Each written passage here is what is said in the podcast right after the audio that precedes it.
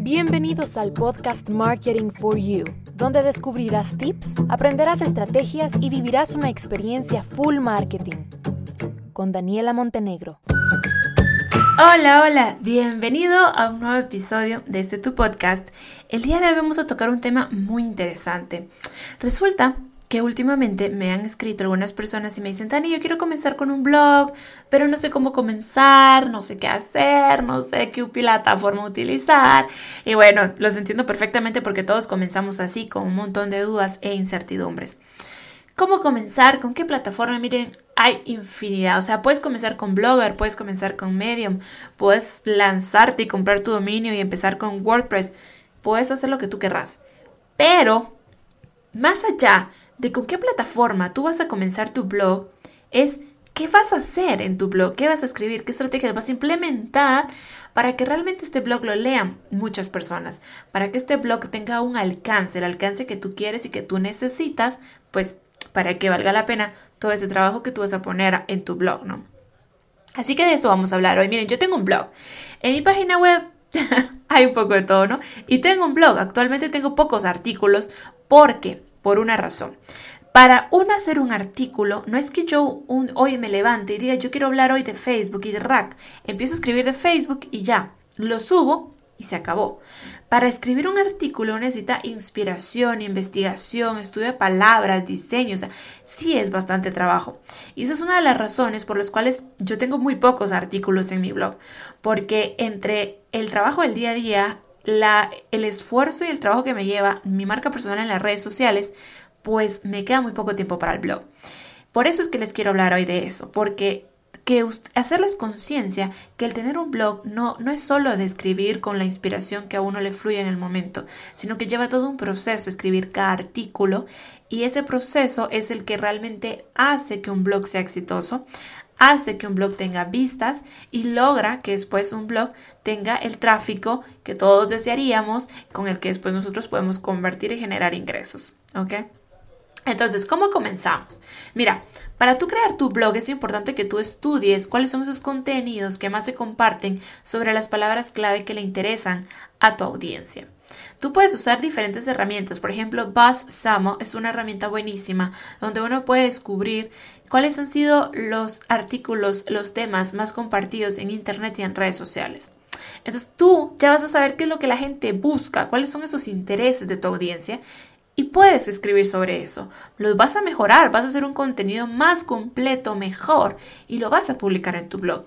Pero vas a ir hasta cierto punto a lo seguro porque tú ya sabes cuáles son esos intereses. ¿Cuáles son? El siguiente paso es, ok, yo ya sé cuáles son esos intereses, qué es lo que le interesa a mi audiencia. Ahora, ¿cuáles son los blogs que más visita mi audiencia? Y entonces tú vas a investigar ahora tu competencia, ¿no? Porque los blogs que hay en Internet son tu competencia.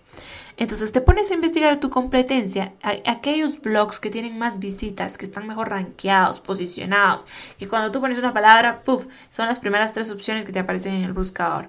Pues los buscas, porque tú puedes a través de estas búsquedas saber cuáles son esos factores en común que los han llevado al éxito.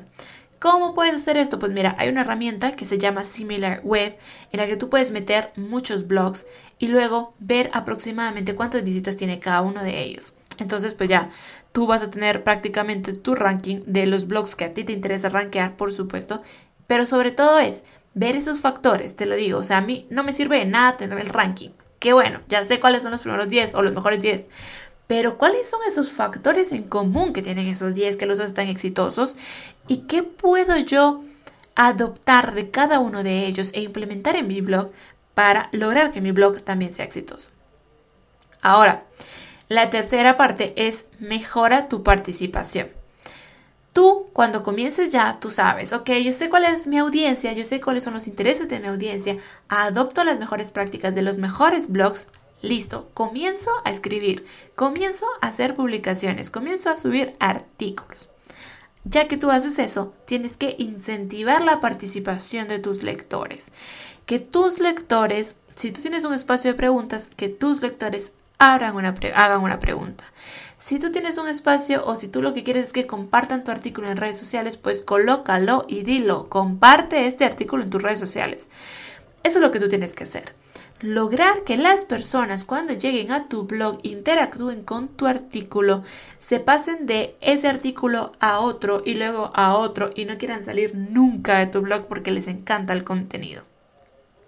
¿Cómo vas a hacer esto? Dedicándole tiempo, querido y querida. Dedicándole tiempo. Lleva tiempo, por supuesto. Si tú le habilitas la opción de comentarios, pues la gente va a comentar. Y si la gente comenta, tú le respondes. No vas a dejar ahí los comentarios sueltos, sin respuesta, sin que nadie, o sea, así, al vacío.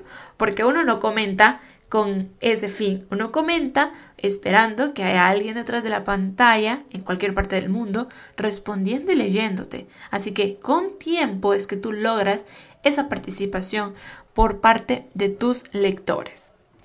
Otra parte importantísima, si tú quieres un blog realmente exitoso, es que tú revises tus títulos. Tus títulos, aparte de que son un factor vital de posicionamiento en Google, son esos títulos que van a tener un gancho y que van a despertar interés en los lectores. Entonces, Google los va a posicionar bien porque la gente se mete a ellos porque les parece interesante, ¿ves? Entonces todo viene en cadena. Si yo veo un título atractivo, yo ingreso, lo leo, lo recomiendo y Google me posiciona mejor.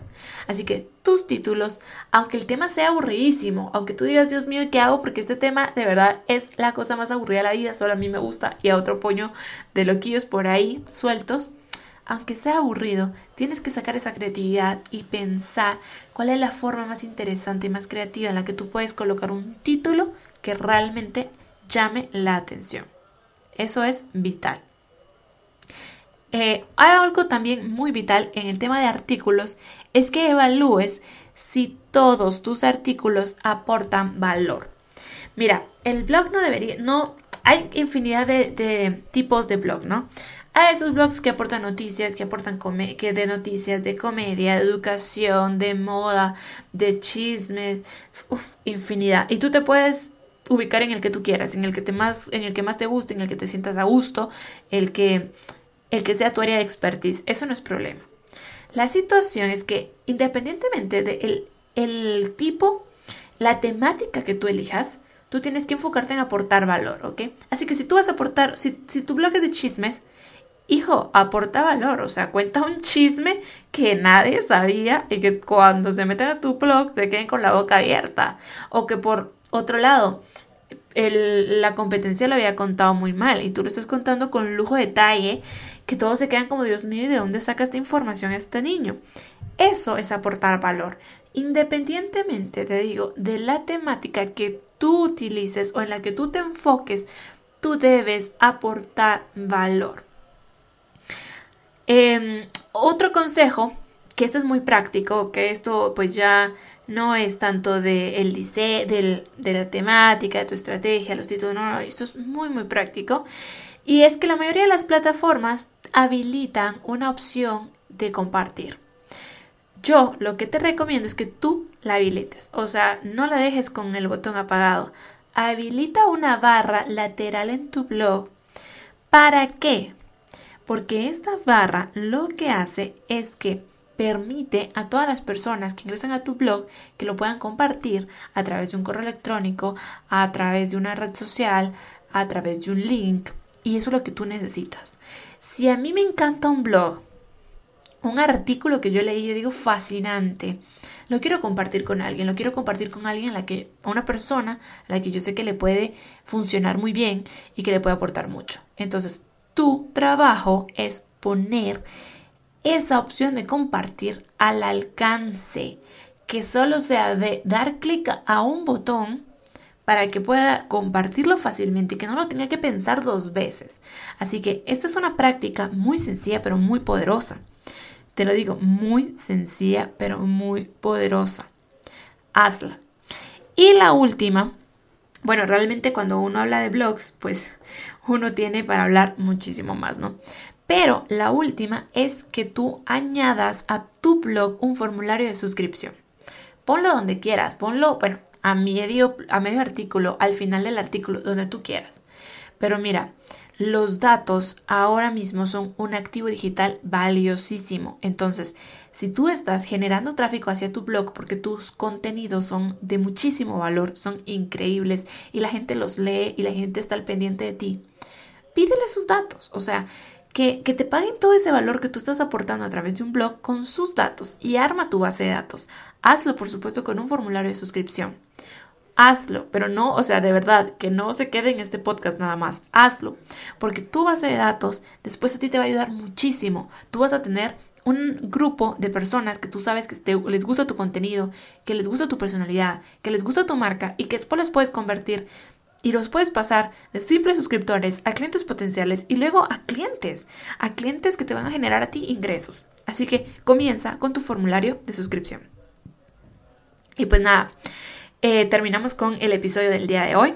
Así que les hago esta cordial invitación. Primero, a que comiencen con su blog. ¿Ok? Si ustedes quieren, si les gusta escribir, comunicar y aportar valor, comiencen.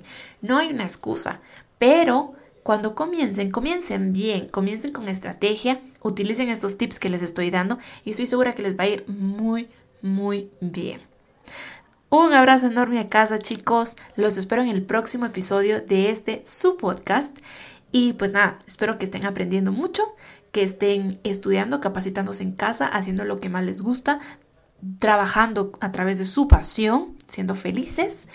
Y ya saben dónde encontrarme en todas mis redes sociales como Daniela Montenegro GT y en mi página web como en www.danielamontenegro.com. Abrazo, bye bye.